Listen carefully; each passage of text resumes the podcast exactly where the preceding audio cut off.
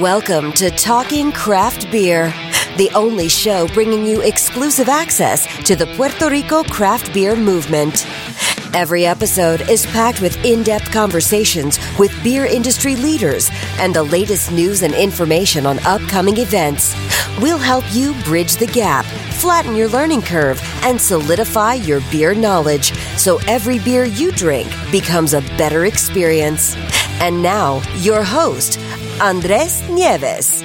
¿Qué, ¿Qué está pasando? Bienvenido a Talking Craft Beer, el show donde consigues el acceso exclusivo al movimiento cervecero artesanal en Puerto Rico. Gracias por estar aquí conmigo en otro episodio más. Qué bueno que estás presente conmigo.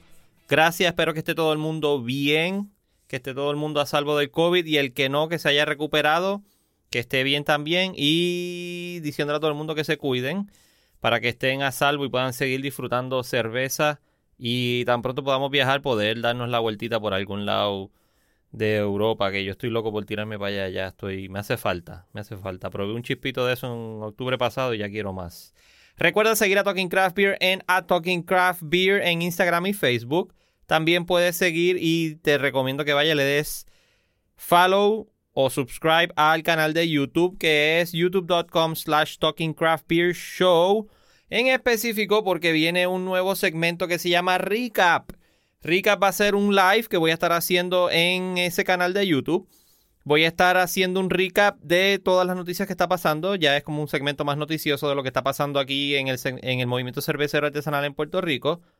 Talking Craft obviamente, el segmento eh, de entrevista es lo principal. Son las entrevistas a profundidad con, con los protagonistas del movimiento cervecero. Recap va a ser más noticioso de lo que está pasando, de lo que está llegando aquí en Puerto Rico lo que está pasando en Estados Unidos. El segmento del Critic es para que veas la cerveza, las que ya están aquí cuando reciba esa noticia en el recap. Déjame saber en Instagram o Facebook qué piensas de este nuevo segmento, si te gustaría escuchar o qué te gustaría escuchar, además de las noticias que voy a estar presentándote. Este nuevo segmento lo voy a estar haciendo en colaboración con un amigo que se llama Rafa Márquez de Road to Craft Beer. Él está por allá en el área norte, en Atillo. Él es, eh, su proyecto, él trabaja todo lo que es eh, la producción de cerveza en la casa. Una onda como Billy, pero en el área oeste. Enseña bastante con ese nuevo proyecto que él tiene. Eh, nada, déjame saber qué es lo que piensan. Espero que estén bien realmente. Pueden seguir, como les dije, envíenme cualquier información que quieran o noticias que encuentren interesantes. Taguenme en Instagram o Facebook para yo comentarlas con Rafa en ese segmento de recap. Va a ser, lo, hasta ahora lo tengo planificado que sea eh, viernes a las 8 de la noche. Si tienen brequecito, viernes a las 8 de la noche. Para que se conecten un ratito ahí. Por lo menos va a ser como una hora aproximadamente el tiempo que nos dé para poder comentar eh, la mayor cantidad de noticias que tengamos. Y pues escuchar también que ustedes comenten eh, de lo que está pasando aquí en el movimiento cervecero. No no, quiero hacerlos parte de ustedes de lo que va a estar pasando en, ese nuevo segmento. Esta entrevista que les traigo hoy es con los amigos de Cold Blood Brewery en Quebradilla. Me pude dar la vuelta por allá, estuve con ellos allí en su local. Están en construcción ahora mismo. Hablamos de eso en la, en la entrevista. Están en construcción, vienen con un sistema nuevo, más grande. El Bruisi se les quedó pequeño, han vendido todo lo que han producido desde que abrieron en julio, desde que le, el COVID le, le aguó el party en julio. Eh, están produciendo cerveza, tienen un local bien bonito, bien chévere, Quebradilla es bien bonito, ya yo lo dije la otra vez que los visité para... Uf, hace casi, casi como un año atrás que los estuve visitando por allá. Eh, un local bien bonito, Quebradilla bien bonito. Y espero que les vaya súper bien. Tienen hasta el, con el, socio en negocios que tienen, tienen una pizzería que también van a estar produciendo cerveza allí. Y el trigo, están produciendo trigo de ellos. Eh, una cosa bien interesante. Denle oreja a esto, porque está bien bueno. Y yo sé, lo siento, discúlpenme si pasa mucho tiempito que no, no hay episodio.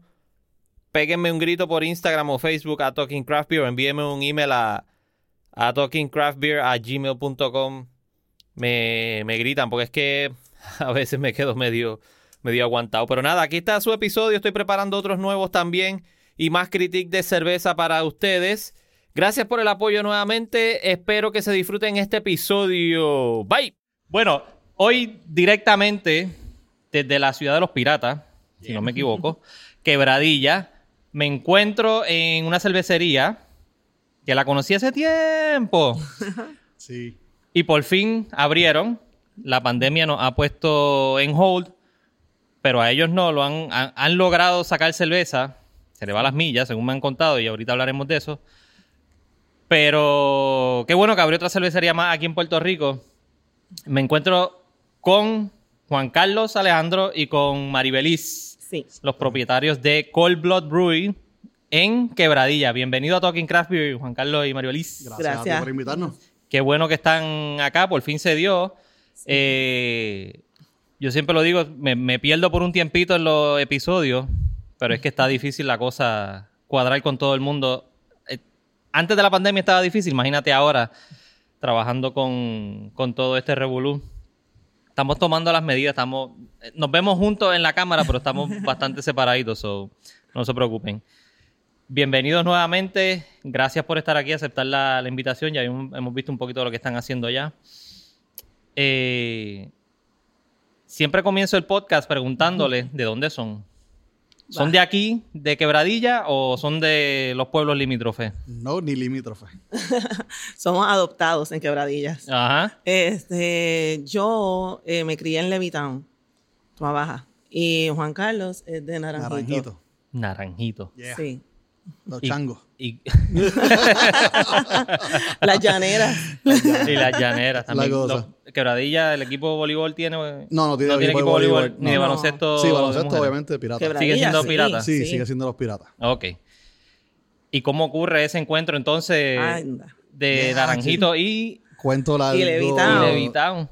Pues, ¿Cómo ocurre el encuentro? Fue en la universidad. La UPR de Bayamón, donde estábamos estudiando ambos electrónica, y ahí nos conocemos. Ok. En el 90 y Ah. algo. ¿Cómo ocurre Quebradillas? ¿Cómo llegamos hasta Quebradillas? Ajá. Fue por mi culpa. Ah.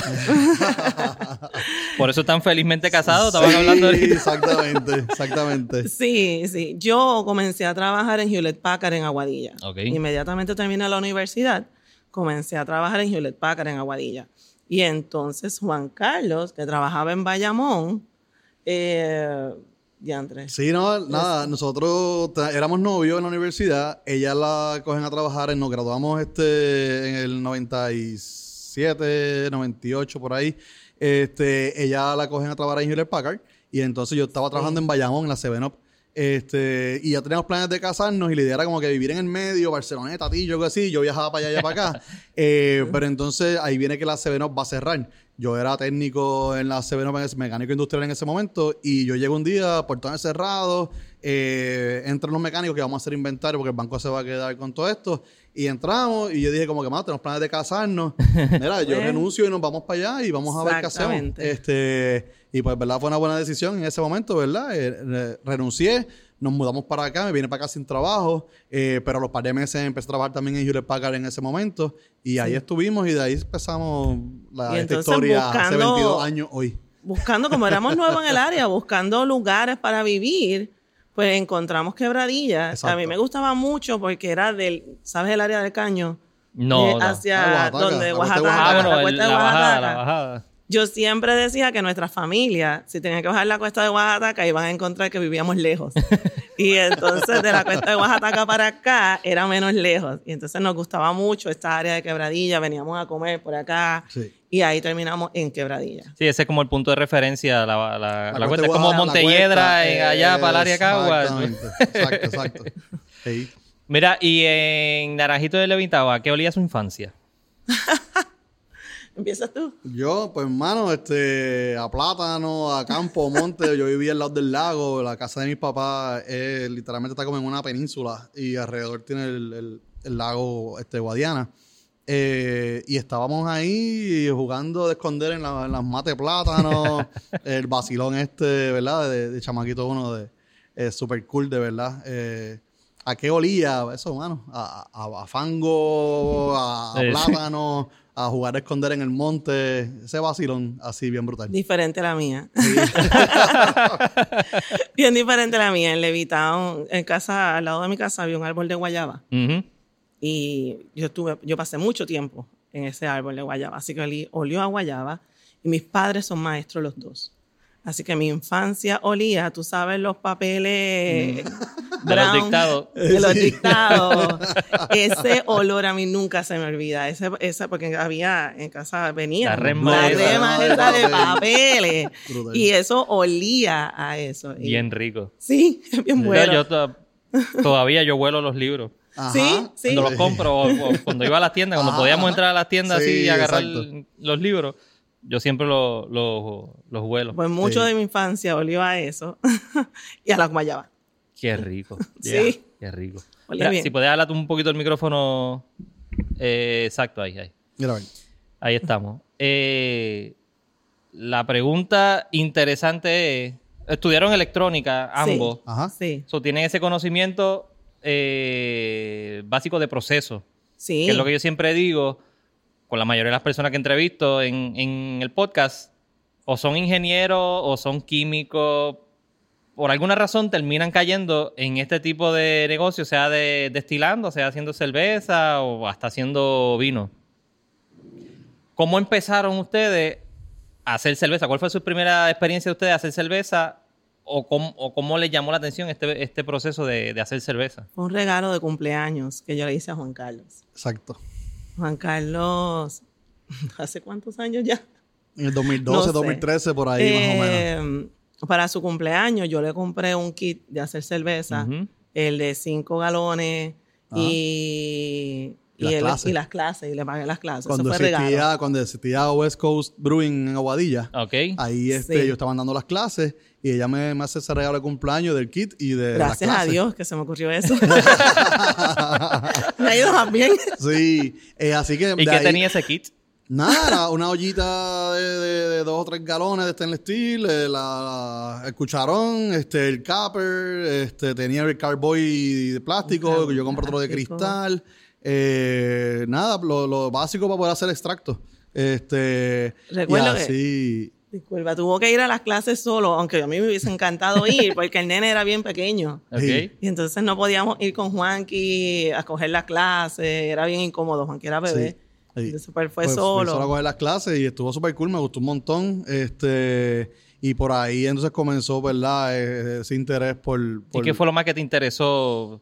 Porque hay un montón de gente que le regalan el kit, Claro. Lo hacen y Mano, eh, ahí se quedó. eh, Fue como hacer un arroz con no, pollo que le quedó mal y no mano, hacen nada. nosotros, a nosotros nos nos- gusta tomar mucho. ¿no? nosotros no nos gusta la cerveza, este, siempre nos ha gustado mucho la cervecita, pero, eh, ¿verdad? Otros negocios que hemos tenido y que tenemos han, han salido de, de hobby. Este, y algo que nos gusta, eh, lo siempre lo llevamos más allá. Este, y, y esto no fue la excepción, tú sabes, esto fue así, empezamos como que en el vacilón este, nos gusta mucho el proceso, como dijiste, los procesos. Eh, yo trabajé en industria en la CBNOP, eh, obviamente trabajaba con equipos, ¿verdad? De, de, De máquinas- manufactura. De manufactura, especialmente, específicamente de, de, ¿verdad? de líquido, porque era- ya era- yo estaba en el área de los, los jugos, los Tampor Tapac, que venían antes de las cajitas esas. Eh, te trabajan en esa área y obviamente yo, ya estaba entonces yo tengo un background de manufactura, en manufactura bastante también. amplio. Yo trabajé en HP, bah, te sigo diciendo, pero Sensormatic, trabajé como ingeniero de manufactura, eh, técnico de manufactura. O sea, he trabajado diferentes procesos en el área de calidad también. Así que cuando hablamos de manufactura, pues yo trabajé en, en todos los procesos y pues ya tú tienes ese mindset de manufacturar, ya tú sabes cómo, ah, también en calidad, pues tengo las certificaciones de Black Belt, que, Ujú, que en- ujú. en términos de Que calidad. mucha gente las tienen y yo es opinión mía. Mucha gente las tiene y nunca quieren aplicarla. Exacto, Siempre dicen que por- exacto. porque lo vamos a cambiar. Sí, exacto, Eh, porque van a cambiar Sí, el siempre ha cam- funcionado porque lo vamos a cambiar. Sí, sí, hay mucha gente que es así. Pues tiene la aquí-. Sí, sí, Ajá, sí. pues aquí tenemos un buen ejemplo de por qué. Porque desde que tú estás haciendo cerveza homebrew en casa, tú tienes esta, est- esta mente de vamos a mejorar, de podemos hacerlo así, pudiéramos arreglar esto, pudiéramos maximizar esto, maximizar todo. pudiéramos en calidad, ¿verdad? Que es un tópico tan fuerte para nosotros. Y el más importante, digo yo, en todo el proceso. Sí, sí, limpieza también. Yo, Y consistencia. este, sí, la, la calidad te todo va a eso bien medido. Nosotros nos ponemos a medir cuando estamos viendo hacer lo, que son los granos o, o lo- lo- ¿verdad? o los, o los hops. Eso es como que al chavo Al chavo. ahí, este, todo. Pues queremos replicar. Una vez nos queda bien, pero tú sigues jugando para arriba, para abajo, ok. Pero la primera vez tú tienes que asegurarte de verdad de que tú puedas replicar eso que hiciste. O sea, que se Este, interesaron más bien, obviamente lo más que le llamó la atención, aparte de que les Ajá. gusta tomar, Sí. es que... El eh, proceso. eh, Es un challenge. Es el proceso, Eh, exacto. Es Es el proceso, es el reto, reto, es el de, de del tú poder hacer proceso. algo nice. Y sabes. como lo hacemos los dos, y, y incluimos a Juanqui, ¿verdad? Incluimos al sí. nene. Lo hacemos los tres. Es algo que ha sido bien bueno, aunque los tres peleamos. este, pero nos va bien, tú sabes, la- las- le hicimos algo familiar. Exacto. Algo que nos interesó a los dos. Incluimos a Juanqui en este proceso, pero es algo que a los dos nos gusta. Así que, ¿por qué no? Así que es una buena técnica también para el nene, Sí, que va aprendiendo lo que es la estructura de un proceso. él sabe mucha ciencia. Este, bueno. ya a su edad, ¿verdad? Estamos por el COVID, estoy haciendo homeschooling. Eh, pero, por ejemplo, en ciencia tenemos que hablar de unidades. Pues él ya sabe galones, onzas, gramos, de instrumentos de ciencia. Pues él ya sabe muchos instrumentos que se utilizan Sí, en la ya él sabe, él sabe calibrar el metro de pH, él es el que lo calibra, él le saca las soluciones este, y él es el que le calibra el metro de pH, él es el que pesa los hops, de hecho, este, vacilando un día con Che en, en, en Ocean allá, este, Che lo bautizó a él como que él es el hop master y para eso él fue como Lo "No, más yo grande". hop Sí. master", brutal. Este, que sí, lo hemos envuelto en esto y como ella dice, él sabe, él, no, esto se pesa en onza, no, esto se pesa en gramos, ya él sabe, eh, y ahí obviamente aprenden unidades, eh, no, entonces eh, para calibrar el metro, pues hay que echarle al líquido aquí, pues eso es en mililitros. Este, ¿Por qué calibrar? La importancia de calibrar un equipo. todo esto lo he aprendido y a- haciéndolo Sí, con sí, él- nosotros. no lo iba a aprender en ningún otro sitio. No, solamente no. si lo hubiese aprendido en la escuela, lo aprendía tal vez Bueno, cuarto año, de una ¿no? manera, sí, y de una Sí. manera eh, No tangible. textual. Ajá, no- aquí es no tangible, aquí él lo ve en Exacto. práctica. Solo hemos envuelto y ahí estamos, mano, dándole a esto bien chévere. ¿Y qué líquido, cerveza fue sí. esa del kit? Eh, Ah. Mira, la, la, la primera que yo compré, porque yo tomé la, la clase, el curso, ¿verdad? Y, y ese día yo no me acuerdo exactamente cuál fue la que hicimos, pero me dieron a probar una Chinook IPA ese día, porque ellos daban, ellos daban la clase hoy, la cerveza que hacían hoy, en la próxima clase la embotellaban. ¿verdad? Este, y entonces, y una que habían hecho antes se probaba. Pues ese día probamos este, una Chinook IPA y la probé y hice como que anda, esto está bien bueno. Y compré esa receta para entonces hacerla en casa. Este, so, esa fue la primera. Eh, ah, no, y- no hiciste la del el, el kit. no, pues era no, el kit- equipo solamente, era un no, equipo, no vino. Era un, era un equipo, no era, un kit que traía una receta, no. Ah, era, era, este, ¿verdad? Eh, tú- yo compré esa receta y él me dice, muchacho de mí dice como que, mano, este, comprate una cerveza más sencillita porque las IPA son un poquito más, no, mano, esa cerveza bien buena, yo quiero hacer esto. de cabeza. Y, y de cabeza con esa IPA y, bueno, nos quedó bien, ¿verdad? Nos gustó, nos la, nos la bebimos. El cumpleaños del Este, nene. Exacto, sí. Es la Es que cosa. está, está destinado. Sí, está no, mano, destinado. y te digo, estuvo, estuvo súper nice. Y ahí este, seguimos haciendo cerveza de extracto por un par de años. Y en Exacto. el 2015... Ahí, cam- ahí ah, ah, cambiaron equipo, obviamente.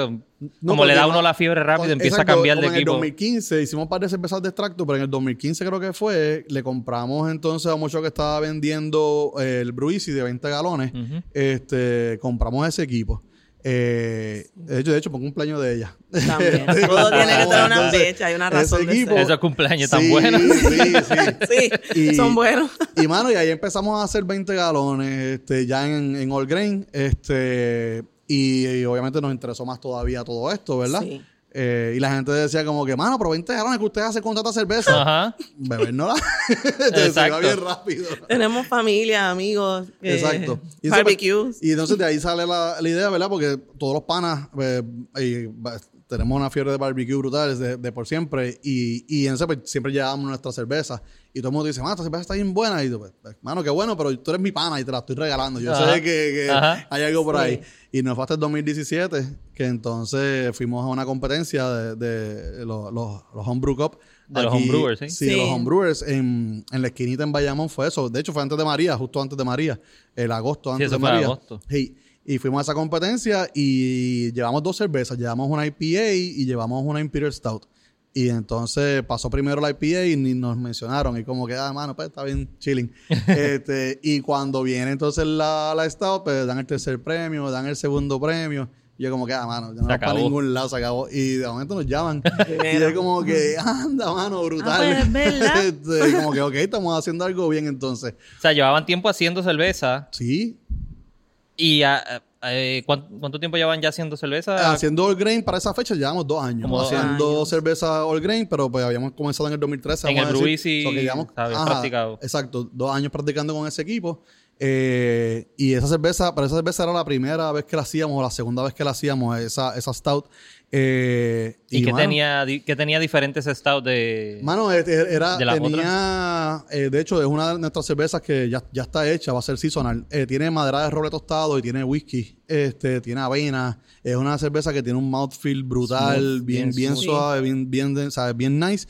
Eh, y obviamente eh, tiene de 10,5% de alcohol. Eh, Wow. Es una cerveza bien rica. Este, de hecho, en el Bruisi, que es de 20 galones, solamente podemos producir 15. 15. No nos da. Lleva 69 libras de grain bill Wow. en grano. Sí, este, eso no podemos llegar a los 20 galones en esa cerveza.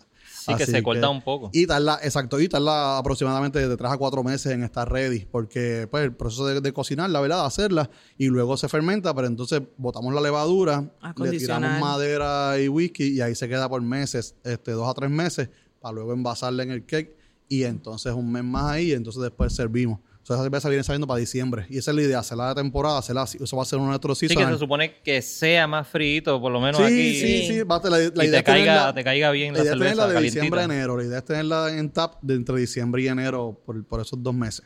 Ese es el plan. So, ganaron esa competencia los homebrewers. Ajá. ¿Cómo, cómo, o sea, qué, qué pensaron en ese momento? Y dijeron, ay, sí, vamos a abrir una cervecería porque ganamos No, un premio. bueno. O sea, ¿qué, qué, Mm. qué les llamó más la atención de este negocio o, o esta industria de la cerveza artesanal? Que los, le Ganar dijo, la- vamos a montar una cerveza. Sí. una Ganar cervecería. la competencia lo que nos dio fue el, la, la, la idea, ¿verdad? De que sí estamos haciendo una buena cerveza. Ya no es que los amigos me lo dicen porque es gratis. Porque quieren beber gratis. Sí, sí, exacto. Ya sabemos que estamos haciendo algo bien y que vamos por un buen camino. Luego pasó el huracán María Ajá. Ajá. y por ahí es que empezamos a pensar en la cerveza porque conocimos a la Salle. Exacto. Está en una fila de, de diésel, comprando diésel en un garaje de gasolina. Conocemos entonces a, a es nuestro socio ahora también aquí, este, en la cervecera. Lo conocimos en la, en la bomba de, de diésel. Este, pero ahí hablamos y se quedó todo ahí. Eh, dos años después, 2019, eh, 2018, 18. 2000 años después, yo venía pasando por aquí y yo estaba pensando ya como que quiero hacer algo más. ¿sabes? Tenemos el negocio, este, yo tengo, o sea, tenemos un negocio ya, pero queríamos tener algo más. Eh, y, y entonces ella lleva en la industria trabajando, ¿verdad? Eh, Privada por muchos años. Eh, y entonces estábamos buscando como que, ah, vamos a ver si conseguimos algo, una oportunidad para que ella, ¿verdad? Pueda integrarse también a los negocios. Eh, Porque nos gustaba un montón. Algo de nosotros. Siempre está, pero ten miedo siempre de que, ok, tenemos un cheque estable. Y eso es bien importante. Sí, esa es la Este, primera. Sí, dejar eso es bien plan complicado. médico, este, ¿sabes? Son muchas cosas, pero como que, mano, va- vamos a intentar esto. Como que, ¿qué puede pasar? Bueno, vamos a cogernos un año o dos y si no funciona, pues regresar a la industria regreso, otra vez. ¿Ya? Pero Eh, mientras estaban haciendo ese, ese, ese research, si se puede Ajá. decir, Sí. de la industria cervecera, ¿qué le vieron, qué potencial le vieron a la industria? Que dijeron, sí, pues yo creo que nos podemos tirar a hacer esto. Mano, la- l- por lo menos de mi parte, la, la oportunidad que se veía, ¿verdad? Que es un movimiento que está creciendo un montón este, en Puerto Rico, en Estados Unidos. Eh, sabemos que es bien difícil mantenerse, es una industria también bien complicada, este, porque es difícil arrancar, y más en Puerto Rico con los revoluciones de, ¿verdad? de, de Hacienda, para poder lograr obtener esos permisos. Eh, pero eh, después, obviamente, mantener un buen producto para que la gente siga, ¿verdad? Repitiéndolo, este, vuelva otra vez. Eh, eh, todos esos challenges y todas esas cosas, eh, fue como que consideramos todo esto, ¿lo podemos hacer? Pues sí, vamos a intentarlo, ¿sabes? Que no tenemos, digo, hay mucho que perder, ¿verdad? Sí, pero, Pero una las ganas experiencia están, más, las una ganas están, experiencia. una experiencia Sí, más, sí. como que... Yo creo que eran más, más deseos de hacer algo familiar, de hacer algo Exacto. nosotros juntos. Eh, en algo que nos gusta. Nos gusta hacer cerveza, nos gusta tomar la cerveza. Y lo que decíamos en forma de broma, quizás es verdad, pero era en forma de broma, que si no se vende, No no, las bebemos. tomamos. Exacto. Eh, Sí, no sé. Ella estaba, ella, y no es que no trabajemos tanto ahora, ahora tenemos, tenemos más trabajo que antes, pero ella estaba viajando por mucho Ah, es tiempo. cierto. Este, ya se pasaba, básicamente ya estuvo por un año y pico, dos años viviendo dos semanas en Connecticut, dos semanas en Puerto Rico, en su Wow. otro trabajo. Sí. Eh, entonces después, después viene el nene. Y es como que, mano, tú sabes, vamos a cambiar este estilo de vida, vamos a tener algo de nosotros. Ujú. Así Sí. que como que, mano, vamos a corrernos el riesgo. Teníamos, teníamos ya el equipo, este, el Bruisi, que con ese es que empezamos la cervecera. Este, y si esto arranca bien, pues después nos movemos a algo más grande. Eh, pero vamos a intentarlo. Que ya tenían un paso adelante, como quien dice, porque el- Sí. el, el aspecto procesal ya ustedes lo tienen Sí. mangado, como, dice, Exacto. como digo yo. Sí. So, era más bien el aspecto de permiso local.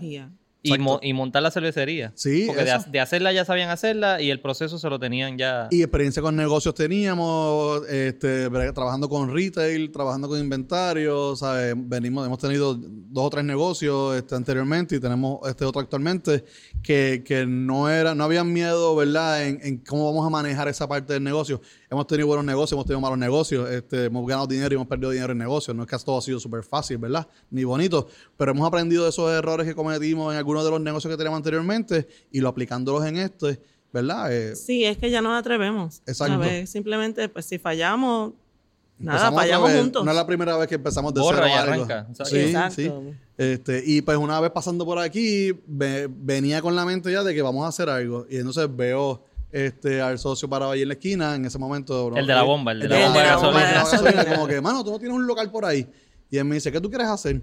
Y yo, pues, mano, quiero apuntar algo. Y él me dice, vamos a sentarnos. Nos sentamos a hablar. Y él me dice, yo tengo un local, si te interesa, este, ¿tú crees que te lo quiero o estás buscando algo más? Y yo le digo, bueno, eh, ¿verdad? Yo tengo el chavos para meter el equipo y para arrancar, pero pues para un local acondicionarlo. Y él me dice, no, pues vamos a hacernos socios si te interesa. Yo me encargo del local, este, de acondicionar y preparar todo. Y ustedes bregan con el equipo. Y pues, cool. Y aquí en esta misma mesa nos sentamos, aquí hicimos el contrato.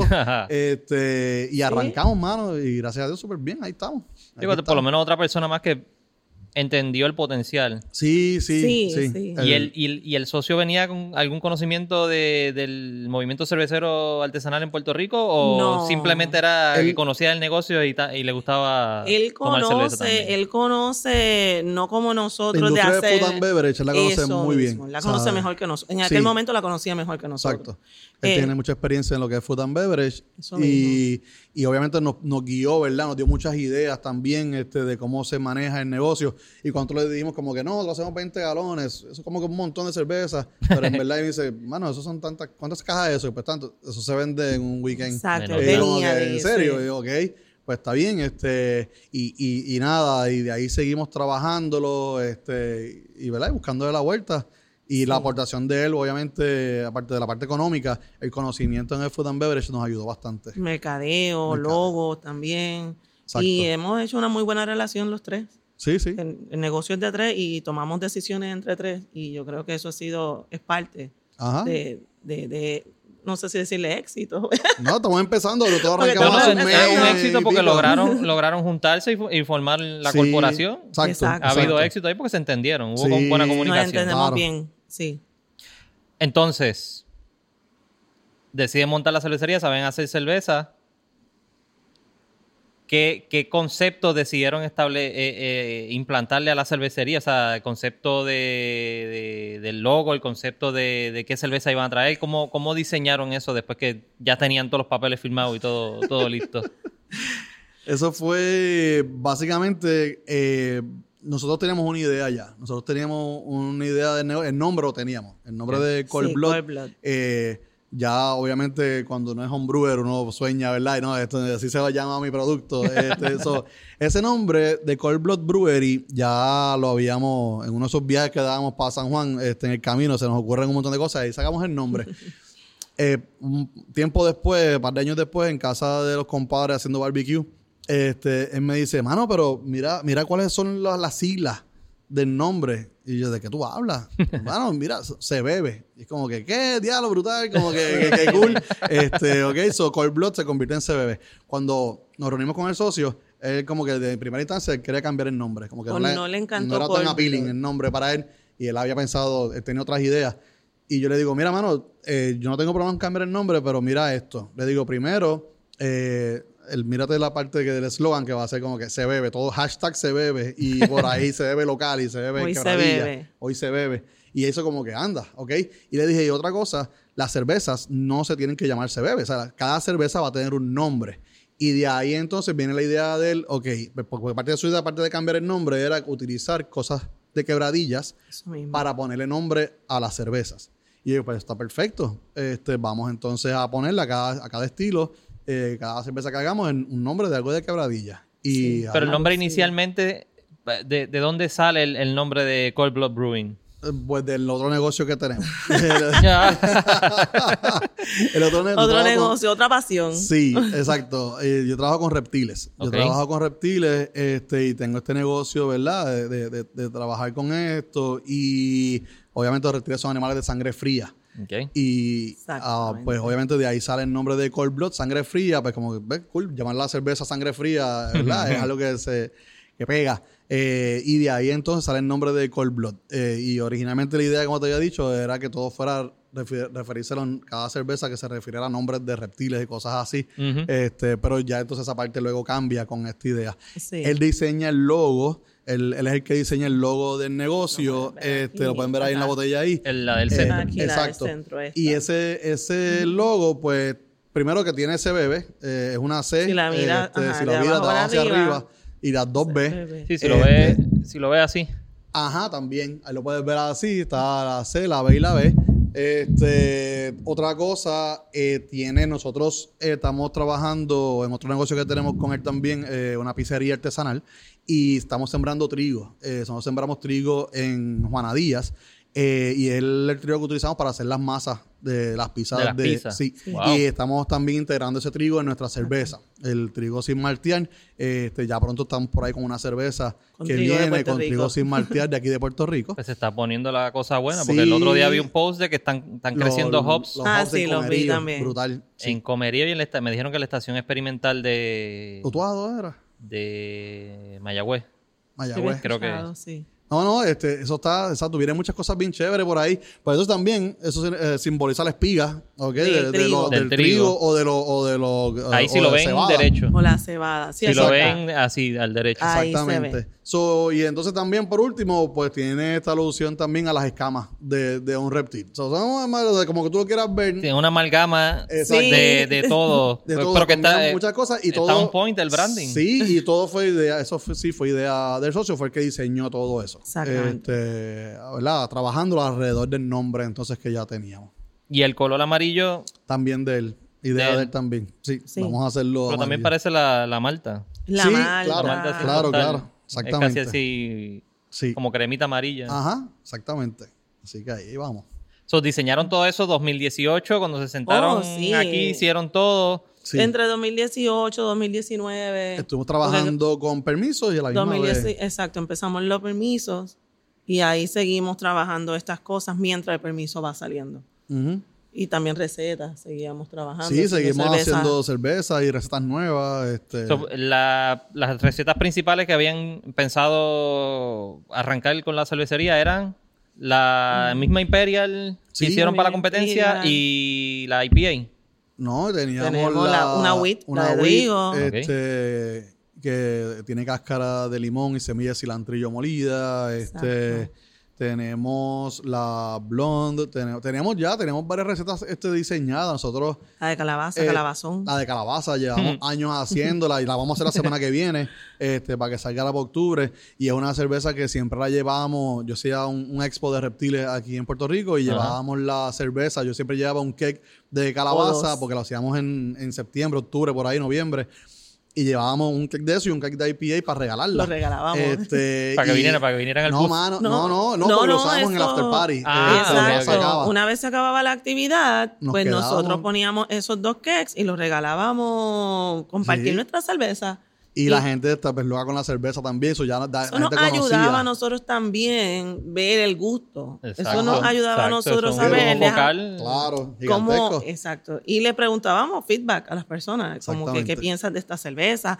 Mucha gente te decía cosas buenas, otros te decían cosas no tan chéveres, porque eh, el lugar entraba Sí, todo, Todo, tipo el de mundo, personas. o sea, entraban muchísimos. Sí, nosotros hacíamos como 4.000 a 5.000 personas. ¿Dónde era eso? En La la, cancha, sí, empezamos haciendo aquí en la, en la Pedro Hernández de Quebradilla y ya ahí no dábamos, no cabíamos y nosotros nos movimos para el Coliseo de Isabela, para el Bucabreu eh, y ahí fue la el último evento que hicimos porque después vino María y destruyó la mayoría de los coliseos y ya no teníamos dónde, ¿verdad?, acomodarnos. Los dejaron todos Y, y todos desde ahí no hemos vuelto a hacer más expo.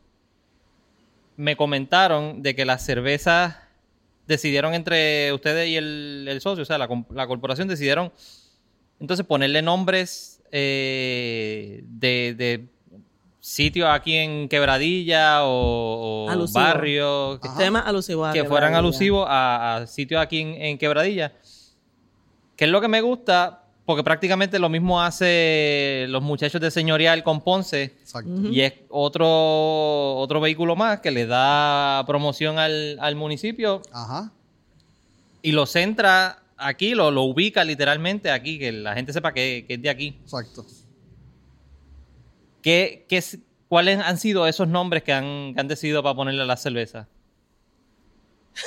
Lo sabes, tenemos 00678. 00678 es el zip code de Quebradilla. Ok. Así que la Blonde Ale se llama 00678. Tenemos una cerveza de trigo, eh, se llama Oaxaca. Eh, y tenemos entonces también otra de trigo, que es el jabalí. El jabalí es el local que nosotros tenemos. En los años 80, Los 80, 90, 90. el jabalí fue muy famoso eh, aquí en Quebradilla. Eh, ese, ese local se llenaba, se formaban unas fiestas. Las personas te pueden contar, aquí del pueblo de Quebradilla, te pueden contar que, que su juventud pasaron por el jabalí. Sí, su primera este, experiencia, Ajá. ¿verdad? De pariseo, vamos a de decir. party. Fueron en el, el jabalí. virazón de, la, de, de, Sí, de- el de virazón alguna de cerveza, esa- sí. Exacto. Y en esa época de los 80 y 90, eso, tenemos este target de público, ¿verdad? De entre 30 a 40 años, este, 20 y pico a 40 años, que sus jangueos más brutales eran en este local. ¿Ok? Fueron ahí. Así que, eh, ¿verdad? Eh, volver a este sitio, en este local, otra vez con entonces, ¿verdad? Un concepto diferente, pero sigue habiendo envuelto este, algo que nos une, este, que es la cerveza, pues a- eh, trae mucha gente. Eso en Quebradilla y pueblos limítrofes, todo el mundo sabe lo que es jabalí. Soy una cerveza que se llama el jabalí. Exacto. Eh, tenemos Puente La Bellaca. El Puente de la Bellaca es un puente que está... ¿cómo se Para llama? Puente del Tren, que está aquí en Quebradilla, este, que mucha gente lo visita. eh. Pero ahora se ha convertido en algo, es algo turístico, no es un puente, era un puente del tren y ahora es un puente de acueducto que tiene una tubería este, que va de Quebradillas a, a Camuy. Lo usaron como de frame para... Exacto, exacto. Básicamente usaron de frame para llevar esa tubería, una tubería gigante, cruzó de un lado a otro y la gente pasa por ahí. Este, pero un puente de hierro. Sí, es un Sí. puente, si lo buscas, búscalo en internet, Puente la Bellaca en Quebradilla y lo vas a ver bien famoso, mucha gente pasa por ahí, sacan fotos, es, es bien nice, es un área, es un hiking, si lo haces completito y haces la ruta, le das la vuelta y sales por Puerto Hermina, Es bien este, bonito. y está bien nice. ¿Y por qué Eh. el nombre? Porque ese nombre se lo ponen los españoles. Eh, eh, la, la Bellaca en, en España se le llama a una corriente de agua caudalosa este, y, son, y la divina quebrada para ellos es cuando estos, estos cuerpos de agua se forman cuando llueve. Cuando llueve mucho, baja este, este cuerpo de agua por ahí y eso entonces este, le ponían ese nombre y se refiere a una quebrada. Este, Y de ahí entonces sale el nombre porque era bien fuerte ese y de ahí viene el nombre. Así, Eh, para tenerlo no- claro, que que después ver. no... Nada Nada que ver con la connotación que que se le da en Puerto Rico o en No, otras partes no. de América. No, este, no tiene nada, no es una palabra, ¿verdad? No se hizo Eh, con... Obscena. No, no, no, no, para ellos en España. O por lo menos, no- y no se hizo con un mal sentido. No, claro, Sí, ni el doble eh, sentido, nada. No, no, no, no. Este. Bueno. La gente lo ha tomado así, el Sí. que no es de quebradilla. El que no es de. Quebradilla y, escucha el nombre, se sorprende tanto de que tengamos una cerveza. Pero no Es- se llama así sola, es que yo, tiene el puente. yo creo que es una palabra que no se usa desde los 90. Ajá. Exacto. Correcto, correcto. Esa connotación Sí, sí, así. sí. Este, tenemos Pirata, que entonces es una de, la- de las stouts este, que tenemos. Tenemos Barba Negra, este, obviamente haciendo referencia a un pirata, ¿verdad? Este, eh, tenemos a... Matagüey. Matagüey. Matagüey es un árbol eh, que crece, es endémico de Quebradilla e Isabela. Este, y tiene un- y es una amber. Eh, la cerveza que se llama Matagüey y, y el árbol echa La una así. flor, una, la flor y la fruta son color, Ah, este, como anaranjadito así bien nice. Eh, tenemos una que se llama Tobías, que esa va a ser de temporada. Tobías. Eh, Tobías. Tobías era el lazarillo de San Rafael, este, que es el San patrón Rafael entonces el de, El de de, Quebradilla. de Pero el lazarillo es el que El era lazarillo se llamaba Tobías. Ok. Este es una cerveza que va a ser de. Es una de trigo también, pero tiene jengibre este, y limón. También está bien rica. Eh, yo creo que ya son nueve. Calabazón, nada que ver con quebradillas, pero pues es de calabaza. Exacto, Este, exacto, pero ya esa viene con el nombre de... eh, de- Exacto. Exactamente. Y de ya yo creo que están las nueve. No sé si dijimos las- son nueve. Hasta Y, ahora son y nueve. los estilos, ¿cómo van los Eh, estilos entre cada una de ellas? Amber. Y si eh, tiene que ver algo con, con el nombre. Porque me dijiste la... Matagüey. La Matagüey por el color Matagüey del por el color, este, Puente la Bellaca, obviamente, pues hacemos referencia a una IPA, pues son cervezas que son bien fuertes. ¿ok? Este, eh, Pirata y Barba Negra eh, son dos Imperial Stout, eh, nada, no, esos nombres se los pusieron porque como que pues, encontrábamos que eran bastante appealing con el nombre, se pegaba, ¿verdad? Este, Oaxaca, la cerveza de trigo, eh, nada, Oaxaca es un barrio de quebradillas eh, y de También Oaxaca con K. Este, es Oaxaca con K, que entonces cómo se Exacto. escribe eh, originalmente, indígena. Sí.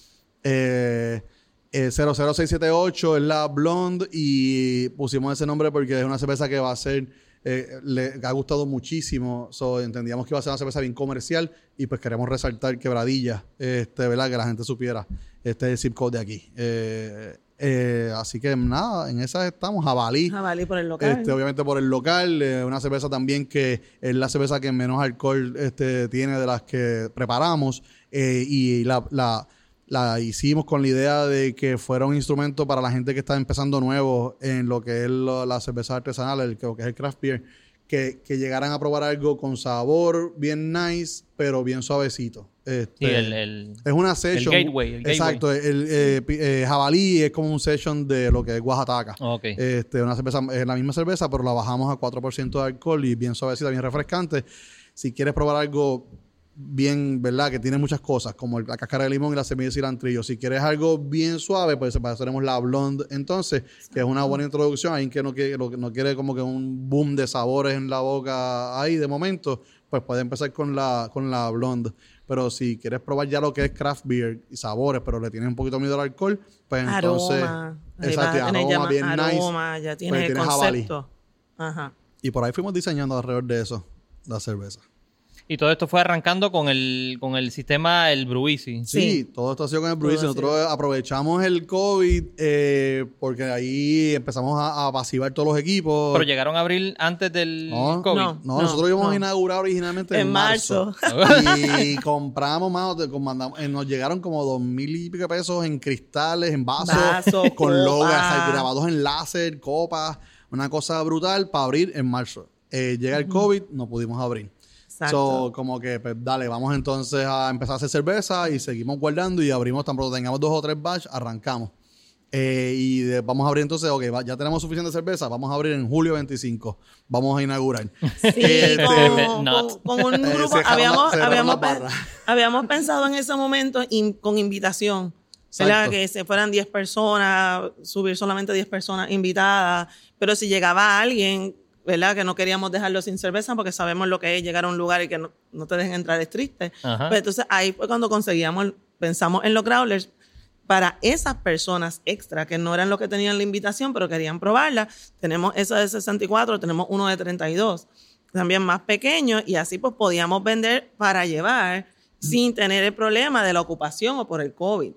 Pero no se nos dio. porque No, las ahí barras cerraron las cerradas. barras. Aguaron, aguaron el Pero party. sí, pero pues, pues, se puede vender por la ventana, este, por, o, pues, pues, vamos, vamos a intentarlo. Y ahí se nos fueron todos los growlers. Y ahí se fue todo. Todos los growlers. Se acabaron día. completo. Esto, esto fue en julio. En julio en 25. julio, Julio se nos 25. acabaron en ese weekend. Sí, Nos quedamos sí. sin growler en... Pero acuérdate que habíamos comprado pensando en que era un extra. Ajá. Porque Ajá. teníamos los vasos. Así que tampoco era que tuviéramos... Bueno, habían más de 100 Sí, growlers. sí. Pero como quiera, se vendieron todos en, en un día. Vino medio mundo. Exactamente. Pues todos los que habían pensado en subir, que estaban invitados, más los- todas las demás personas, pues sí, se acabaron. Y se vendió todo. Este, y, y entonces, pues seguimos. Pero eso es un, bu- un buen problema, digo yo. Exacto. Pues, nos encontramos con que teníamos un buen problema. Nos encontramos con esa situación. Este, y ahí es donde decidimos como que, mano, pues va- ya sabemos que podemos llevar esto, ¿verdad? Un poco más allá. Y el next step entonces es el equipo, un equipo más grande. Y ya lo decidieron. Sí, ya, está, decidido. Ya estamos y por eso trabajando. empezamos construcción también. Y por eso estamos, llevamos estos dos weekends cerrados, dos fines de semana, este, estábamos cerrados para poder entonces hacer unas remodelaciones al local que hacían falta para poder recibir ese equipo nuevo. Y habían hecho de todas las cervezas que me mencionaron, hicieron Sí. todos los estilos sí, y sí, los vendieron todas- todos o, ah, o fueron o, o hicieron ciertos estilos de cerveza solamente. Hicimos todos, excepto Tobías, que, la, que es la de jengibre, que la vamos a dejar seasonal también, va a salir para verano. Este, queremos tenerla más o menos en verano. Calabazón la vamos a hacer Calabazón ahora. que la vamos a porque hacer ahora. menos octubre. Ajá. Y Barba Negra, que es la Imperial Stout, también hicimos un batch y ya se está, esa ya está condicionándose. Este, así que básicamente la única cerveza que no hemos hecho es Calabazón, que la hacemos la semana que viene, Ajá. para tenerla Exacto. ready para octubre, y Tobías que la haríamos entonces el año que viene. Hicieron tres cervezas. hecho- Se le fueron así. No, Hemos, hecho, todas las demás. seis. Hicimos entonces Seis. seis. Seis y, de, y de- y hay- ¿verdad? y varias de ellas hemos repetido este, Sí. batches. Wow. Sí, todo se ha ido. Todo. No, te digo, Gracias a Dios. que nosotros eh, en un weekend estamos vendiendo 8 o 10 cakes Wow. este, en dos días. Porque Para llevar, viernes, eso es por la viernes ventana. Y sábado, Ajá, ajá. Viernes y sábado de 12 a 6. Eso es lo que estábamos operando. Viernes y sábado de 12 a 6 y en esos dos días, abrimos por 9 días en total. Y en esos 9 días vendimos como 32 este, cakes de cerveza. Sí. Muy bien, gracias a Dios se dio muy, muy, Eh, muy bien. La acogida está el cervecero, ¿verdad? Está el que, que va a diferentes lugares y quiere probar la cerveza artesanal. Pero la acogida de quebradillas ha sido bien bonita. Sí. Porque te llega, ellos no, algunas personas no saben de cervezas artesanales, pero es la cervecera del pueblo. Sí. Estamos ubicados en el casco urbano. Es la cervecera del pueblo. La gente de aquí ama quebradillas. Sí, Que los eso es algo, los Son los piratas. piratas y la cerveza en quebradilla, eso es otra cosa. Los piratas tienen un amor por, por su pueblo que, que yo en Tua Baja no lo vi. ¿Sabes? En Levitown, pues tú estás orgulloso del barrio fino. Este, en Naranjito también quieren mucho su montaña.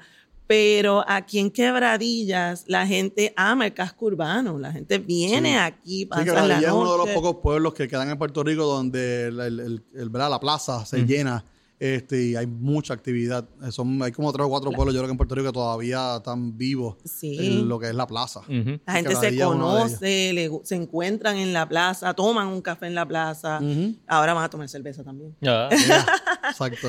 Eh, y está estas personas que, que no saben de cerveza artesanal, pero quieren probar y quieren auspiciar. Y entonces eh, ellos vienen, probaron la Blonde, le encantó eh, y han seguido a tal punto que yo dije, pues la IPA no. Yo entiendo que la IPA se va a quedar en los cerveceros. Para nada.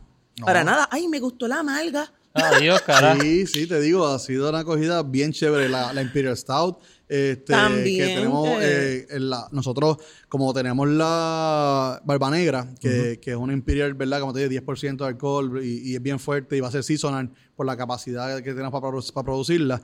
eh, decidimos entonces eliminarle, vamos a decir, la madera y el whisky y la bajamos a 8%. eh, y esa es pirata, entonces, y la pues, patena todo el tiempo en tap una, una Imperial Stout. Y esa cerveza le dan. Este, Dame la que sabe a café. Ah, es que esa- como esa es la le digo, cuestión. mira, ¿verdad? Y uno, y uno decía, mira, ¿verdad? No, esta cerveza no tiene café. Es que los granos que se utilizan, este, la marca que se utiliza, Le ¿verdad? ese se, to- sabor. se tuesta y llega a tomar tonos de café y chocolate. Y por eso que tú vas a tener ese aroma y ese sabor, que es lo que sobresale en esta cerveza. Pero no es que tiene café. Ah, ok, dame una de café. pues dale, tómate. Vamos allá. Tú pídela como tú No, quieras. claro, claro Yo te sí. la sirvo. es, es bonito, es bueno ver Sí. cómo, cómo las personas van aprendiendo también de cervezas artesanales. Claro, van, la idea. apren- exacto, van aprendiendo los aromas. Hay muchas personas que no estaban acostumbradas a coger una cerveza y que ese aroma fuera tan fresco, fuera Ujú. tan diferente. Ujú. Los lúpulos no habían sentido ¿verdad? Porque muchas cervezas comerciales son un poco más agua. Sí. Este, entonces empiezan a sentir cervezas con cuerpo y eso es bien bueno, Oh, como tú vas educando a las personas. Algo yo creo que tú coment- yo no sé si fuiste tú que comentaste en un programa, este, hace varios programas atrás, pero que estaban hablando, ¿verdad?, de la frescura de la cerveza y la gente en lo... Todo el mundo dice que, ah, la- que no está acostumbrado, ¿verdad? Al IPA son demasiado amargas y, y no le encuentra como que tanto sabor. Claro, una cerveza que tú traes de Estados Unidos, ¿verdad? Este, traes de otro país, esa cerveza pasó, se calentó, se enfrió, la metieron, la llevaron, tiene tantos meses ya, no es fresca. Entonces mucha gente prueba esa cerveza y como que, mano, eso no es como sabes, esa cerveza cuando salió originalmente, de verdad, de, sus, de, su- de la cervecera.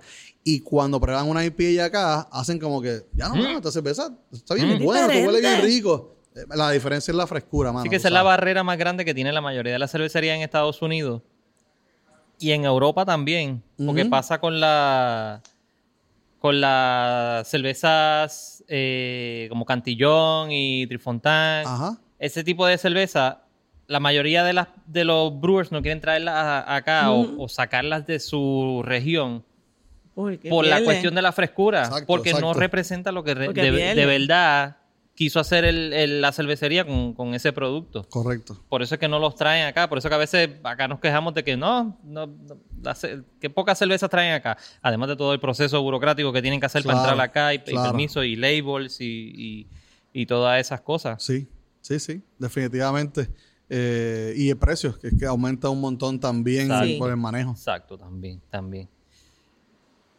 Bueno, se les quedó el pari a mitad Sí. en julio, Ajá.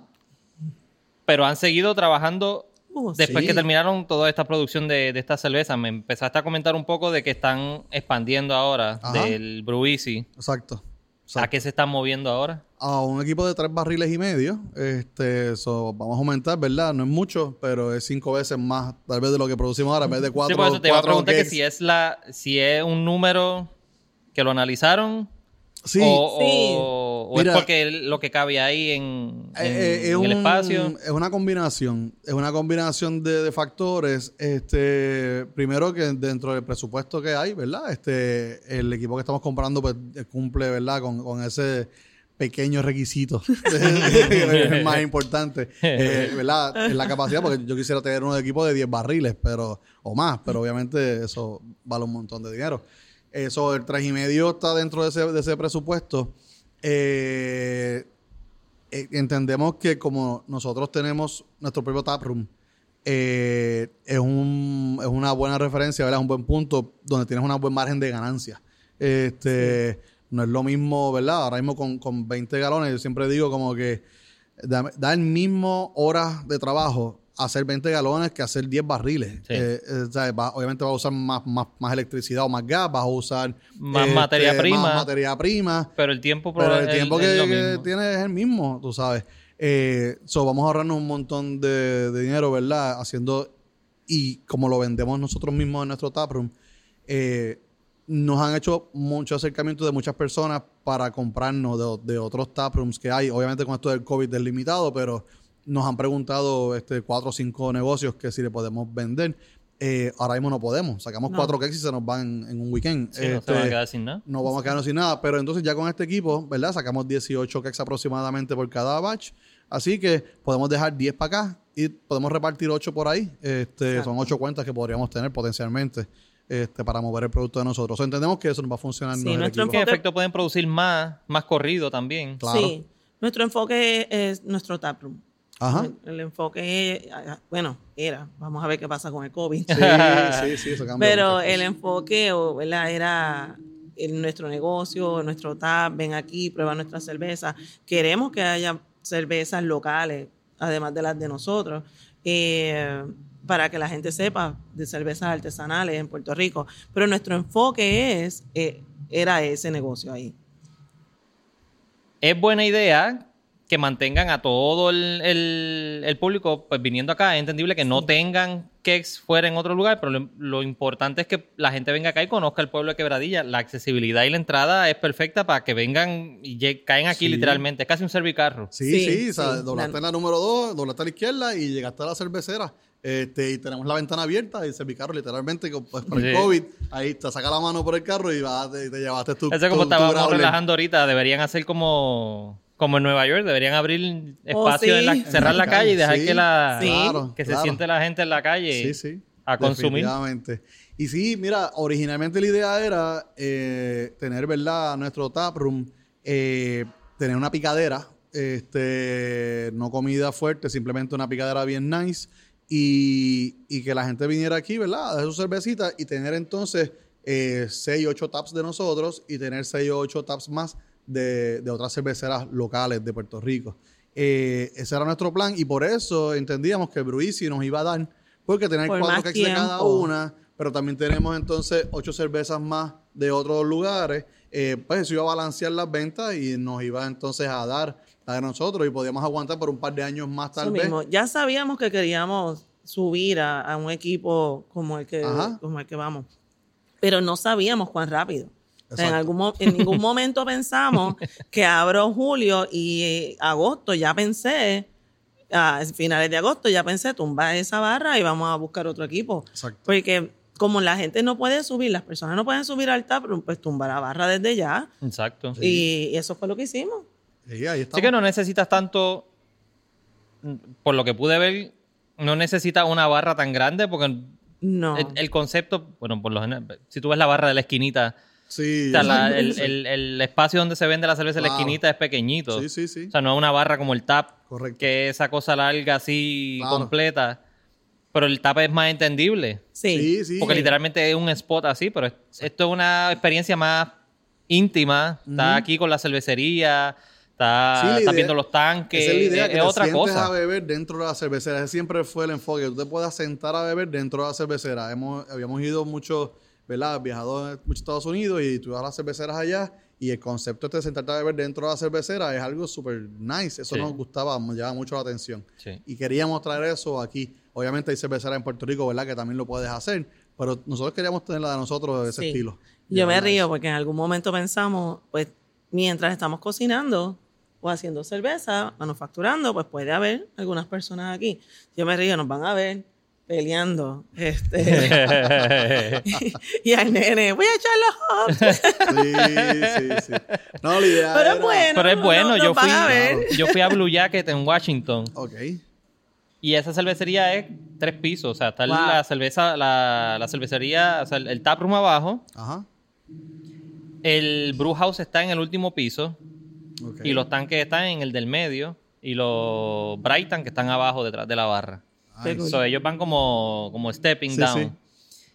Y tú ves la gente trabajando y tirando granos y sacando el, el, el mash. O sea, Claro. Es una experiencia completa que está cool. Exacto. Sí, sí, esa es la idea. Esa es la idea, que la gente pudiera sentarse a ver.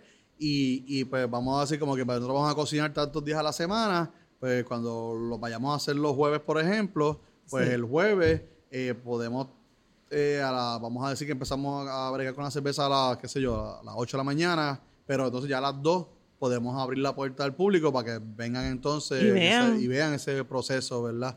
Y estén ese rato ahí. Y, y ahí también la gente se identifica más con el producto, porque no, no, esta fue la que, ¿te acuerdas aquel día que tú viniste? Esa, esa- esta, Esta es la que la que- estamos, esta es la, que, la que estamos la que estamos día. tirando, como le decimos. Sí, hasta la misma prueba, pues nosotros sacamos para verificar la, la gravedad. Ah, una probita, no, pruébate eso. Prueba. Y, y así la gente ¿verdad? se va identificando con el producto también. So, esa era la idea, hasta que llegó el COVID. Había muchas Así ideas. Ahora hay otras. Ahora, el que hable por la ventana, llévatelo. Bye. Bye. Nos vemos. Vuelve Exacto, pronto. vuelve pronto. Mañana a buscar refill. Mañana es sábado, ven a buscar refill. Tienen, además del tap aquí, me, me hablaron de la pizzería. Ajá. En la pizzería también tendrían cervezas, si les llega la, la cantidad para Pues vender ahora allá. con, pues la idea iba a ser, ¿verdad? Este, tenerlo separado, aunque vamos a tener pizzas también disponibles acá en la, esa era la idea, tener pizzas este, también disponibles en el brewery, en el, con el taproom acá, pero eh, ahora, um, ¿verdad? Cuando todo esto cambia, con el equipo nuevo, pues entonces llevaríamos, entonces también tendríamos los taps allá con, con un par de cervecitas disponibles. no todas, ¿verdad? Exacto. Pero algunas sí. Pero presencia. pero que haya para tener presencia. presencia también entonces allá, sí, en la, en la pizzería. Más o menos para cuándo tienen pensado ya terminar todo el proyecto. Yo quisiera De para- construcción. la semana que viene, este, terminar en septiembre. Eh, Tenemos que terminar en septiembre porque en octubre se supone que está llegando el equipo nuevo. Ok. Así que, y después comienza el proceso de validación de, del equipo este, y pruebas. Este, así que eh, entendemos que en noviembre, diciembre, tal vez con suerte, en diciembre, si no enero, pues estaremos corriendo ya los batch en el equipo nuevo. Pero ya yo me acostumbré, esto es un, esto cambiamos todo el tiempo, Sí. ¿sabes? Esto, y más con las cosas como están. Así que yo, cuando tú dijiste, cuando tú piensas, nunca vamos a terminar. Este, no. Sí, pero por eso, ¿cuándo piensas terminar este Esta- proyecto, esta esta, etapa, esta etapa? Esta, exacto, esta etapa, pues sí, septiembre, octubre, yo esperaría que, te- sí. sí, que terminara esa etapa. Sí, ya, pero ya el proceso de construcción está. Lo que nos falta ahora eh, es una parte difícil, pero es hacer las alcantarillas. Queremos hacer un sistema mejor Sí. para recogido de aguas en el suelo. Este, eh, esa es la parte difícil, porque hay que cortar el terrazo que encontramos debajo de la losa que arranca. debajo, de la, debajo de la losa que había en el local había tile. Debajo del tile hay terrazo. Y entonces ahora tenemos que cortar el terrazo que se quedó para poder hacer entonces la canal de agua este, para los desagües. Y, Sí, para limpiar más fácil. Exacto. Sí. Y después de ahí, entonces ya llega el equipo nuevo en octubre, instalamos, como mencioné, pues validar, pues, hacer recetas, hacer que todo esté bien y arrancar entonces a producir. exacto. Eh, Y Pero van a seguir produciendo en el Brewisi Sí, para sí, sí. seguir Sí, sacando. sí, Sí, seguimos. De hecho, ahora mismo seguimos. Nosotros limpiamos, ¿verdad? Construyen, rompen, Sí. limpiamos, ponemos en una esquinita el bruisi, Sí, nosotros hacemos estábamos- cerveza. Nosotros estamos haciendo, tirando cerveza una o dos veces en semana. Este, por lo- tratamos de hacer dos veces en semana hacer cerveza. Este, y con estos revolú ahora de construcción, nos hemos tenido que mover todos los, los breweries son Alrededor. alrededor de lo que es la construcción. Exacto. Este, porque hay que guardar todos los equipos, meterlos, por lo menos fácil, dos- Son este, dos pequeños. Los metemos entonces en el cuarto más acondicionado, que es donde se fermenta, y, eh, y guardamos todo ahí, se construye, revuelve por borín. Llego al otro día o el mismo limpiar, día. O el mismo día cuando se van, yo empiezo a pegar manguera, empezamos a limpiar. El otro día sacamos todo para afuera otra vez, Ah, cocinamos, cocinamos. limpiamos, guardamos. Vuelve otra vez limpia. Ahora Sí, puede. mano. La semana que viene hacemos lunes, guardamos todo, martes construye. Y luego volvemos, limpiamos Sí, así. Pero ahí vamos. Pero, se lo están gozando. Oh, claro. es un, Que es lo, es Sí, un sí. tiempo, también sabemos que es por un tiempo. Claro. Eso todo cambia. que es lo más eh, reciente que van a sacar. Eh, Mm, Tenemos pero- piratas ya. Sí, para el viernes 18, no sé si el programa salga para, para el viernes, para la semana que viene, pero el, Sí, viernes, sí. el viernes 18 de septiembre, que volvemos entonces a abrir ya, ¿verdad? Paramos la construcción por un momento. Vamos a tener Pirata, que es la Imperial, una Imperial Stout. Vamos a tener Mataway, que es la Amber. Y tenemos 00678, que es la Blonde. Esas son las tres que vamos a tener para ese weekend. Y ya entonces el próximo que le sigue tendríamos... eh, Tenemos la IPA, la IPA. Tenemos y Oaxaca. Oaxaca- Y Oaxaca, que es la, la de trigo. La semana La que viene vamos a hacer calabazón. Para que salga para mediados de octubre. Octubre. Sí. Pero las primeras tres que me dijeron son las que van a estar listas ya para la semana que viene. para la semana que 18. viene. Sí, Sí. para que 18. sepan y, y vengan a abastecerse growler. en Growler 32 Sí. y 32 16. y 64. Tre- ah, 32 y Este es de 64. 64, sí, este es 64 y tenemos el otro que es más, más pequeño que es 32. Son los dos que tenemos. Eh, pueden venir a comprar su growler o pueden traer el suyo, no importa que sea de otro lugar, lo pueden traer y Exacto. hacemos el refill con mucho gusto. Nítido. Y me dijiste que tenían vasos. Tenemos, estamos vendiendo toda la cristalería, exacto, como no pudimos vender cerveza Se nos olvidó traer los vasos pues para que los no, vieran. no, Pero yo los grabo, yo los grabo y, lo- y se los pongo ahí para que lo vean. tenemos el, el tall glass, ¿verdad? La pinta, el vaso de 16 onzas, eh, tenemos el vaso de 8 onzas y, tenemos las copitas de 5 onzas, que son las que las, ¿verdad? La idea era para hacer el beer flight. Este, De cuatro copitas o de cinco copitas, teníamos íbamos a tener las opciones. Eh, las copas están bien lindas, las copas Sí. están súper chulas, este, son las más que se han vendido y obviamente los vasos que la gente se los lleva también por montones. Habla- hablamos del glassware o de la cristalería y lo que me acuerdo es de, de Rafa. Sí. Rafa, yo, no- Ay, yo él tengo varios vasos. Sí, él tiene, Rafa una pero colección. montón de vasos. Él heavy. tiene una colección Heavy. chévere. Sí, un montón. Y un montón de vasos. Sí. Yo no sé dónde los mete. bueno, quiero agradecerle por haber estado acá con nosotros en Talking Craft Beer. Gracias, por recibirme acá y verlos de nuevo y ver lo que, Sí, que- que está corriendo y está todo viento en popa, Sí. haciendo referencia a los piratas. Yeah. Ajá. Muy bien. Si quieren conseguir más información de Cold Blood Brewery, pueden ir a Instagram, Facebook, Sí, Instagram, arroba Facebook. Cold Blood Brewery PR. PR en Instagram y entonces en Facebook es Cold Cold Blood Brewery. Ahí nos consiguen directamente en Facebook y en Instagram con el PR al final. Ahí pueden ver todo el proceso de la construcción. Sí. Juan Sí. Carlos se pasa tirando. Yo creo que para que los de la construcción estén pendientes que los están vigilando. que no, que, que-. ¿qué está pasando? ¿Qué está Estamos ahí, pasando? Mira, los de, los, los de la construcción lo incluyen a él. Sí, sí, exacto. Es parte- soy parte Sí, del él es equipo de construcción. equipo. Ah, pues por eso que lo pone, para que... Sí. para que yo vea, vea. para que vea que no, yo estoy trabajando y tú, estoy baratado, pero rompí hoy y ¿Y tumbamos. qué tú hiciste hoy? No. Ve ve a Facebook, está allí en Exacto, Facebook. eh, chequeate Facebook Exacto. Instagram para que vea. Este, sí, mano, es, es un proceso, obviamente, eh, ¿verdad? Yo hago de todo. Eh, Hacemos de todo, y- sí. Exacto. Eh, y pues un equipo, es un trabajo en equipo, tú sabes. Yo, obviamente tenemos personas que nos están ayu- ayudando a, ¿verdad? hacer el trabajo y tienen conocimiento en, en- ya en albañilería, ¿verdad? Y otras cosas. Eh, pero después que terminamos de romper ahí, yo a veces pues termino y me voy para casa, pero me llevo a Juanqui para casa y ella se queda limpiando y pegando mangueras, todo el revolú, porque al otro día tenemos que cocinar. ¿verdad? Tenemos que hacer tirar cerveza. Así que sí, o sea, todo esto lo vamos trabajando en equipo, bregando, ahí. Qué chulería. Yeah. De nuevo, muchas gracias por haber Gracias aceptado la invitación. Por fin pudimos hacer la entrevista Sí, Sí. y estar acá y que la gente conociera lo que es Cold Blood Brewery, la cervecería de Quebradillas. Sí, Gracias por, por estar aquí nuevamente y nos veremos en la próxima. Bye. nos vemos. Thank you for listening to the Talking Craft Beer Show. Let's keep on talking, so connect with us on Facebook and Instagram at Talking Craft Beer and, of course, at TalkingCraftBeer.com.